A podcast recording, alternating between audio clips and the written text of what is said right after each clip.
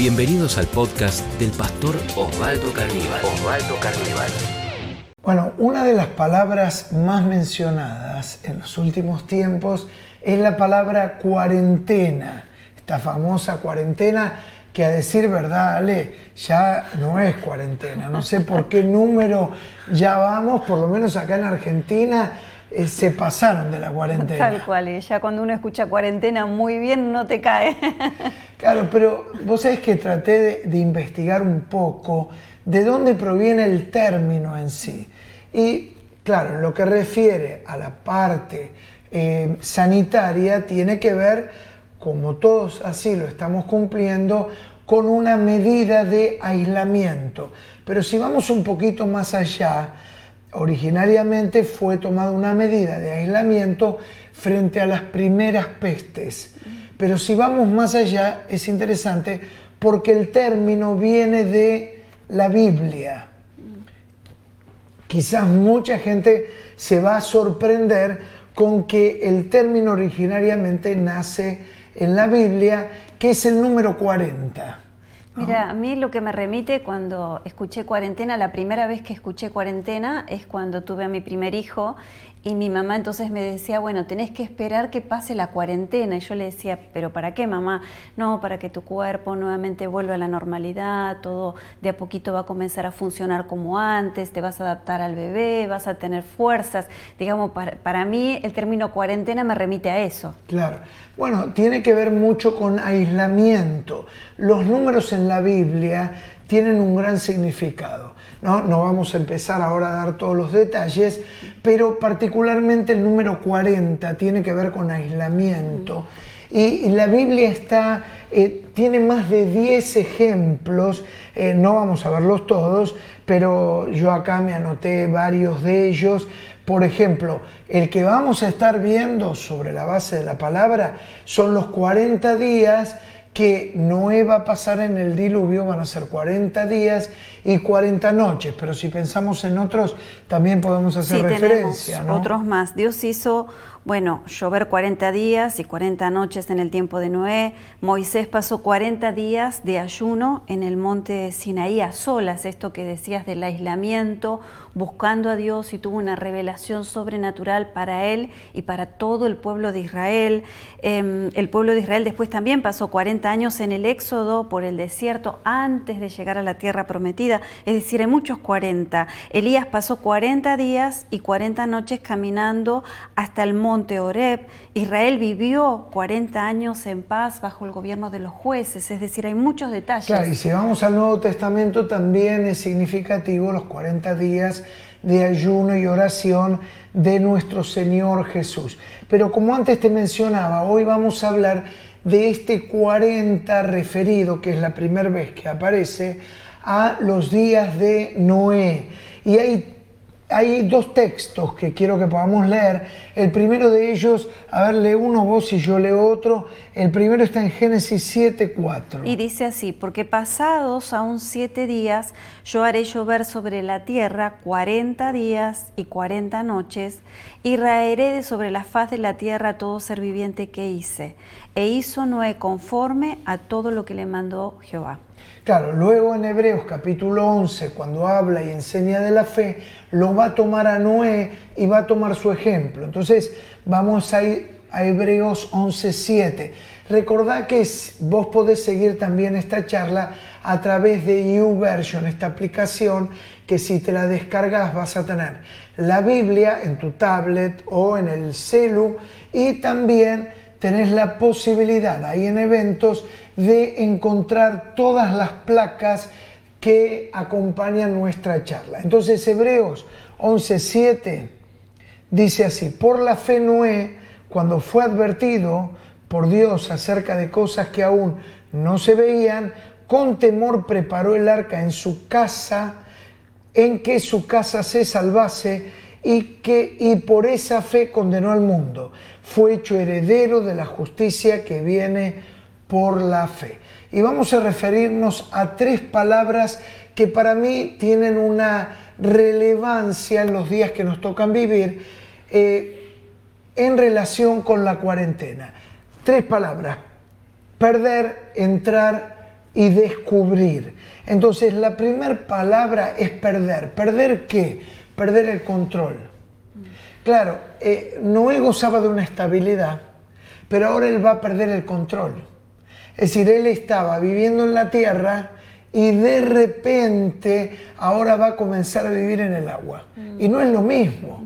Va a perder el control, ¿por qué? Porque antes él iba donde quería, se manejaba con sus horarios, con sus tiempos y ahora dale, él va a estar 40 días, 40 noches en una embarcación que todavía no tenía el concepto de embarcación, sino en una gran casa de madera, sin tener él el timón, el destino, sin dirigirse a no sé dónde. Claro, es, un nuevo escenario completamente diferente y hay personas que son más de tierra y otras son más de agua también, porque, por ejemplo, a mí me gusta más la tierra y no tanto el agua. Quizás para él también era todo un nuevo desafío, algo completamente diferente, algo que nunca hasta ese momento había vivido y de repente es como que de un momento para el otro te cambia la vida cambia el escenario y lo que realmente perdés es el control. Y no sé eh, qué te parece a vos o qué sentís cuando alguien te dice perder el control, porque creo que es lo último que uno quiere perder.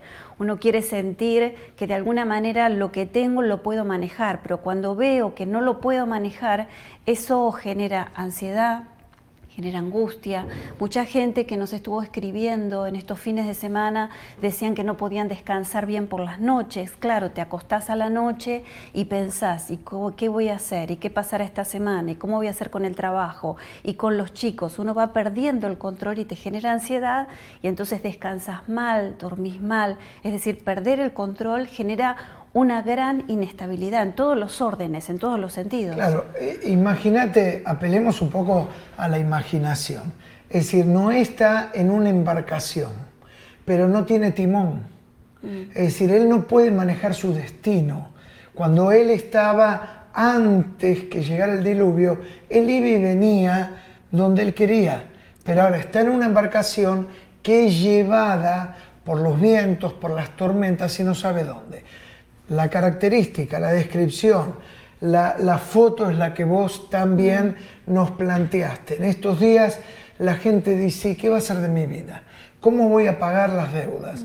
Eh, ¿Cómo me voy a reinventar? ¿Cómo voy a salir a trabajar?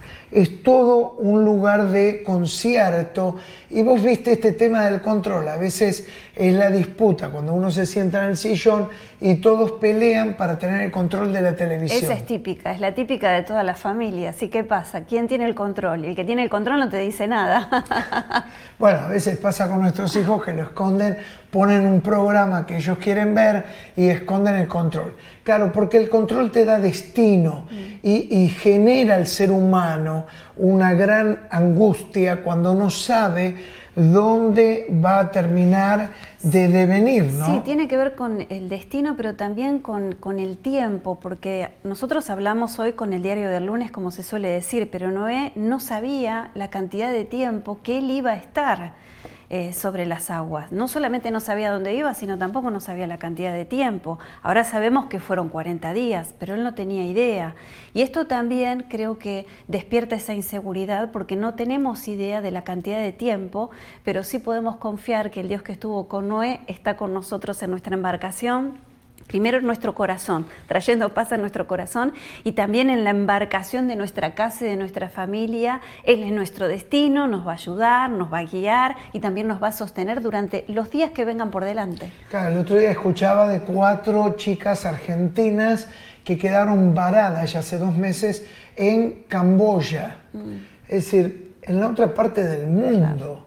Y, ellas decían, bueno, no sabemos cómo salir de esta situación. Es decir, cuando vos tenés el control, tenés plata, tenés un horario, tenés un pasaje, eh, y mucha gente tenía eh, destinos, actividades, proyectos, y de repente todo quedó como en un cese. Y vos sabés que hay, hay consecuencias que se evidencian en la parte psíquica como física cuando yo pierdo el control y me esfuerzo por querer retenerlo. Mm. Es decir, eso genera ataques de ansiedad, derivados de estrés, ataques de pánico. Es decir, lo peor que yo puedo hacer es luchar por querer tener el control de lo que no puedo dominar. Tal cual.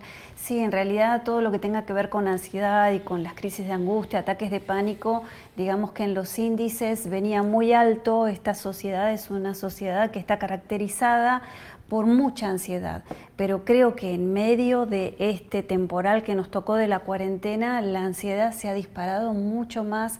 Los hospitales están recibiendo muchos llamados, eh, piden asistencia a personas que están con crisis de angustia, ataques de pánico, es decir, que genera todo ese desconcierto es el no saber la presión, no saber qué hacer con tanta presión que sentimos en nuestro cuerpo, que sentimos en nuestra cabeza cuando buscas respuestas y no las encontrás. Y bueno, y eso genera entonces este, esta ansiedad. Bueno, muchas veces reaccionamos frente a la pérdida del control con temor. Mm. Si hay mucha gente con mucho miedo, miedo a contagiarse, miedo a morirse, miedo a no poder trabajar, miedo a no renovar su contrato eh, de trabajo, su contrato de alquiler, miedo, miedo, miedo. El miedo desaparece cuando vos entregás el control mm. y sobre todo cuando lo entregás en las manos de aquel que tiene el control de todas las cosas. Yo pierdo el control, pero Dios está en control. Y esto es una lucha de poderes. Entonces Noé tiene que entregar el control y entregarlo en las manos de Dios. Es decir, bueno, no lucho más, me rindo y me entrego. Primer palabra, entonces, es eh, perder el control. La segunda palabra es entrar a una nueva dimensión. Es la dimensión, como antes decíamos, la dimensión ya no de la tierra, es la dimensión del agua. Nunca había estado en una circunstancia así. Y muchos de nosotros nos encontramos en nuevas circunstancias. Es decir, son tiempos donde nos tenemos que adaptar, entender que la cuarentena hace que todo cambie. Sí, sí, cambia todo, cambia el día, cambia la modalidad de trabajo con todo este, este, tipo de trabajo ahora en casa, haciendo todas las cosas desde casa, los chicos también estudiando en casa eh, estos días. Hablaba en esta semana con mamás que tienen a sus nenes, entonces les decía, bueno, ¿y cómo están? Y bueno, acá estamos intentándolo. Yo normalmente hacía los deberes con los chicos, pero ahora tengo que estar más tiempo sentada con ellos, explicándoles. Entonces es todo un cambio, una nueva adaptación en la casa, en la familia, en los horarios, en el estar todos juntos, es decir, son muchos cambios y todos los cambios van generando juntos, van generando como que uno se tiene que ir acomodando, porque a un, a un cambio, ya no nos gusta la palabra cambio, pero uno es como que va adaptándose, pero cuando son tantas cosas que se plantean de manera diferente, es como que hay que desarmarse y volverse a armar frente a lo nuevo y eso genera cierta inseguridad, genera hacerlo y de repente equivocarte, porque también uno no sabe cómo hacerlo, hasta que, bueno, poco a poco uno va encontrando el ritmo, pero creo que es así. Bueno, siento que es una invitación a depender del espíritu. Mm. ¿Por qué? Porque el espíritu eh, va obrando de maneras distintas. Fíjate cómo Jesús sana. A veces sanaba dando la palabra, otras imponiendo las manos. Eh, simplemente diciendo vete porque por tu fe has sido salva. Eh, utilizó hasta la saliva, diferentes maneras. Y hay un pasaje que trae eh, claridad en Juan 3.8, a ver si me ayudas y lo leemos. Dice, el viento sopla de donde quiere y oyes su sonido, mas ni sabes de dónde viene ni a dónde va. Así es todo aquel que es nacido del Espíritu. Bueno, después de los 40 días, acá tenemos otros 40 días, que Jesús pasa en el desierto, va a recibir el Espíritu Santo. Mm. Es decir, la cuarentena es la anticipación a un vínculo más cercano con el Espíritu Santo. Y relacionarse con el Espíritu es como vos decías, es relacionarse como el viento y uno no sabe de dónde viene y hacia dónde va. Es decir, muchas veces uno dice, no, Dios ya obró así, va a seguir obrando de esta manera. No, para. Es decir, yo siento que esta cuarentena es entrar en una nueva dimensión en el vínculo, en la relación, en el contacto con el Espíritu Santo. Sí, es, creo que es, una invitación a, a entregar el control, a rendirse ¿no? a Dios y confiar plenamente en Él y comenzar a descubrir que el Espíritu Santo está y que Él obra de maneras distintas. Es como romper todas nuestras estructuras, porque uno tiene una estructura de cómo Dios obra o cómo Dios ha obrado hasta aquí.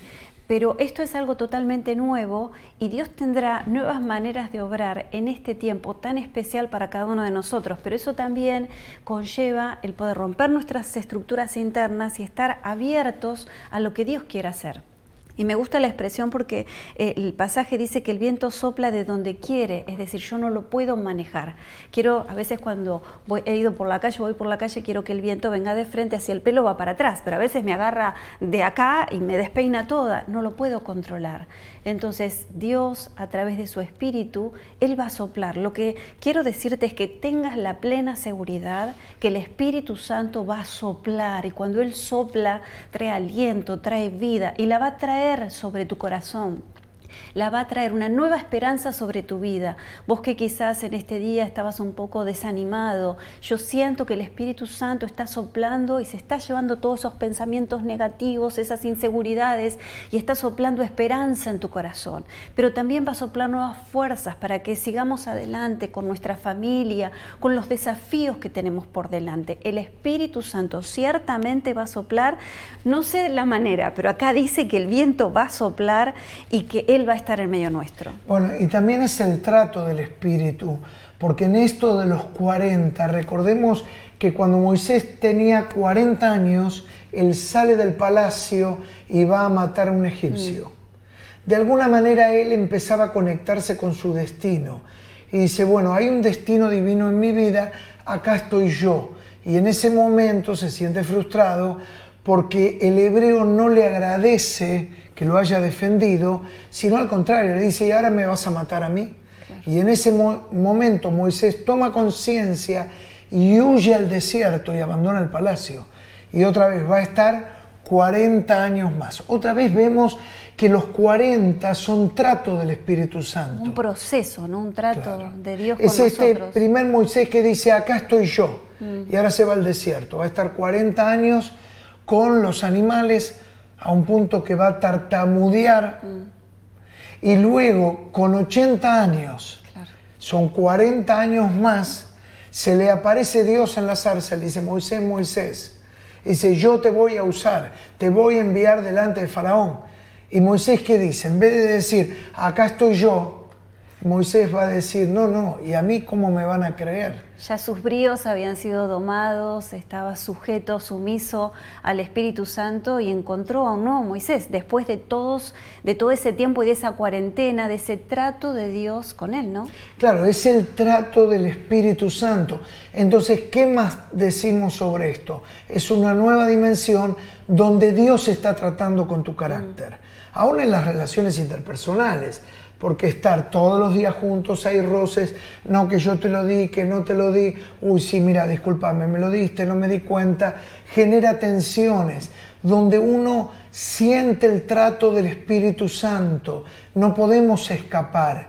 Y, Moisés, no te olvides, sale, que es recordado en la Biblia como el hombre más manso de la tierra. Creo que lo dije en algún otro culto anterior, no menso sino manso. No había perdido los bríos, pero ahora entendió sujetarse al Espíritu Santo.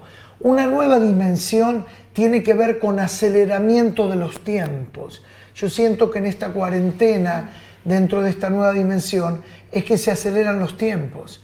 Yo veo como mucha gente eh, se ha animado a entrar al mundo de lo digital.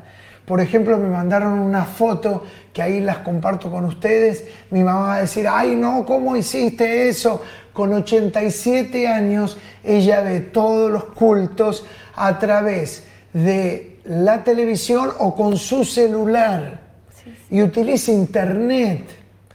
¿Sí? Y, esto es un aceleramiento. Y lo lindo de ella es que está en el culto, o sea, ella hace su culto, ella mira, no quiere que nadie le hable, porque este es un momento para prestar atención y levanta las manos y cierra los ojos, es nuestro momento para que Dios nos hable. Bueno, ahí está la foto levantando las manos. Me la mandaron y yo me quedé emocionado porque digo, qué bárbaro, esto es aceleramiento. Y la tercera palabra, porque hablamos, perder el control, entrar a una nueva dimensión, es la dimensión del espíritu. Y la tercera palabra clave es descubrir el mundo de la fe.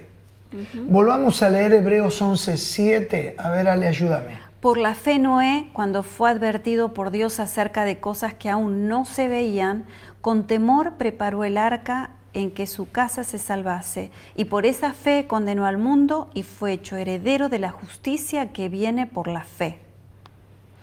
Claro, miren ustedes, todo lo que hizo Noé lo hizo por la fe, mm. porque hasta ese momento, muchos de ustedes no lo saben, eh, no había llovido, Ale.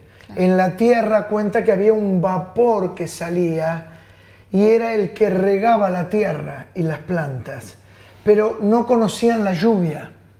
Entonces, imagínate la locura de Noé. Noé va a predicar, viene una inundación, viene una inundación, Noé construye el arca, la gente, los amigos. ¿Qué dirían? Claro, pasa, le dice, Noé, ¿qué estás haciendo? No, estoy preparando esta embarcación. Mm.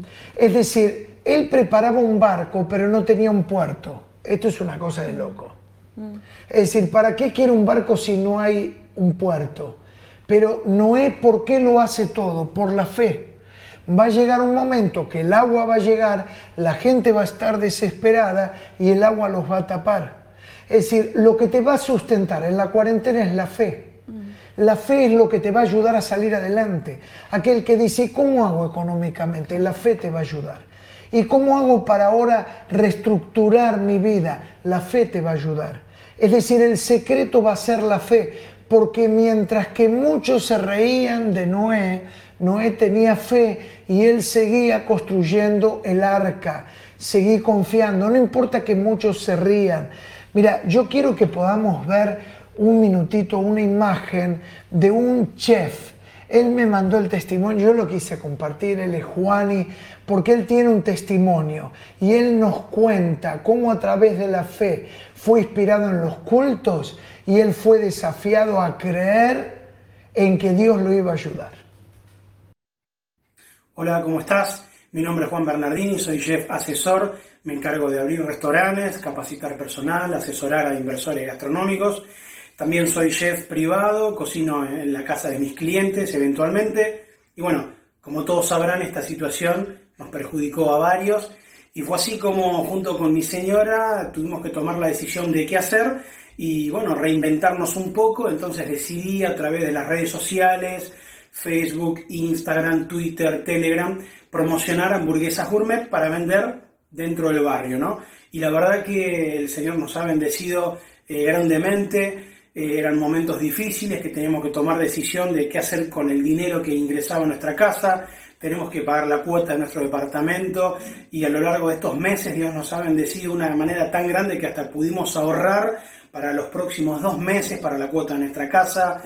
Eh, también fue importante en todos estos meses eh, decidir en nuestro corazón eh, ofrendar y bendecir a aquellos hermanos que estaban pasando por una necesidad grande y así lo hicimos, aun cuando teníamos que dejar de preocuparnos por nosotros para preocuparnos por otros pero después de tomar esa decisión el Señor nos bendijo muchísimo. Fue así que me contactó un empleado de una empresa multinacional que trabaja, bueno, obviamente en todo el mundo, y esta persona me contactó para que le venda las viandas, y a su vez su, su jefe se enteró, ¿no es cierto?, y me empezó a comprar la vianda para toda su familia, lo cual es magnífico en esta época. Así que yo te animo a que si sos emprendedor o si te quedaste sin trabajo o esta situación te perjudicó como a mí, que no tengas miedo, que te animes, que te lances con el proyecto que sea. Mi área es la gastronomía, decidí apuntar hacia la gastronomía, pero animate, busca una palabra del Señor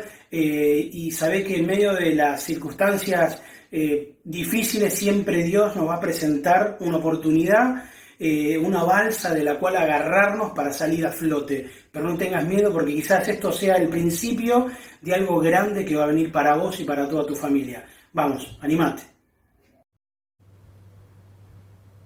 Bueno, impresionante, Juani, cómo este chef que se podía haber quedado con los brazos cruzados, de repente pudo desde su casa empezar a hacer un delivery y, Dios está. El secreto de Noé, Alejandra, se basó en la fe. Se reían de Noé, le decían, Noé, nunca llovió, ¿qué estás haciendo?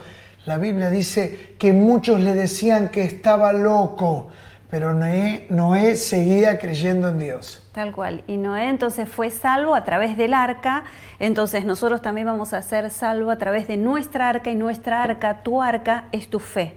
Es un tiempo para refugiarte en la fe, para confiar en Él, para confiar en el Señor y permitir que Él te impulse, no te quedes sino busca de Dios, Dios te va a impulsar, te va a dar nuevas ideas y te va a proteger de todo mal, te va a proteger de la inseguridad, te va a proteger de los miedos y nos va a inspirar. La fe entonces es nuestra arca, aferrate entonces con todas tus fuerzas de la fe, porque la fe es aquella que te va a proteger y te va a sostener en medio de esta tempestad, en medio de esta cuarentena. La fe es aquella que nos va a mantener a flote y vamos a salir adelante. Bueno, yo quiero que oremos sin más Vamos a impartirte esta fe, mm. esta fe que te va a preservar en la peor hora de tu vida. Entonces oramos, Señor, te damos tantas gracias. Creemos en ti con todo nuestro corazón.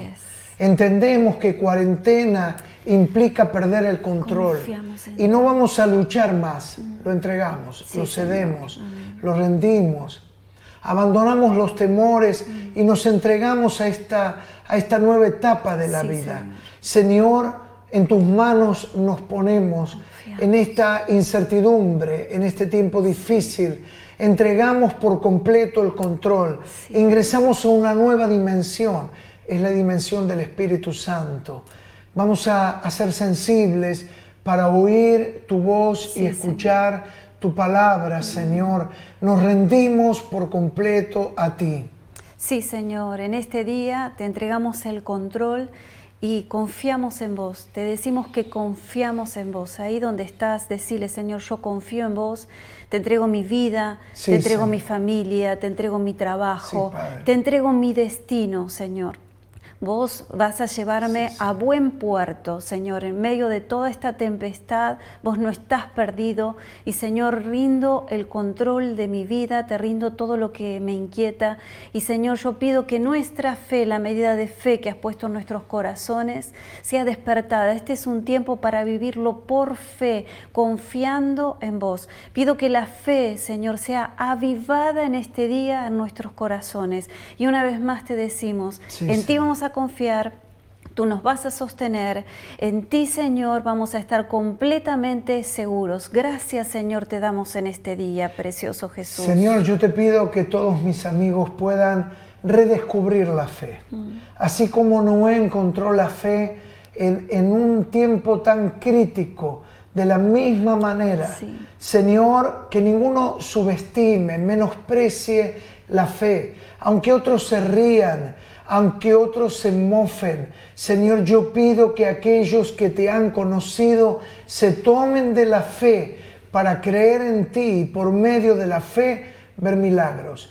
Milagros en sus vidas, milagros económicos. Yo imparto fe, fe para milagros, milagros en la economía, Señor. Lo que pensaban que habían perdido se multiplique. Pido por contactos divinos Pido por puertas que se van a abrir. Pido por nuevos escenarios. Pido por llamados telefónicos inesperados. Pido por vínculos, vínculos que se darán. Pido, Señor, por personas que se van a contactar para proponer negocios. negocios que traerán un gran ingreso económico, que para algunos serán miles, para otros serán decenas, para otros serán cientos y para otros serán millones. Yo imparto una fe milagrosa en lo económico y lo hacemos en el nombre de Jesús. Amén. Yo siento, Ale, que algo ha sido transferido. Algo pasó Recibilo en el nombre de Jesús y prepárate para ser sorprendido. Va a haber comunicaciones, llamados, propuestas, contactos divinos. Serás sorprendido en el nombre de Jesús. Si este podcast fue de inspiración para tu vida, te invitamos a compartirlo en tus redes sociales. tus redes sociales. Recordá que podés seguir al pastor Osvaldo Carníbal en Instagram, Facebook y Twitter.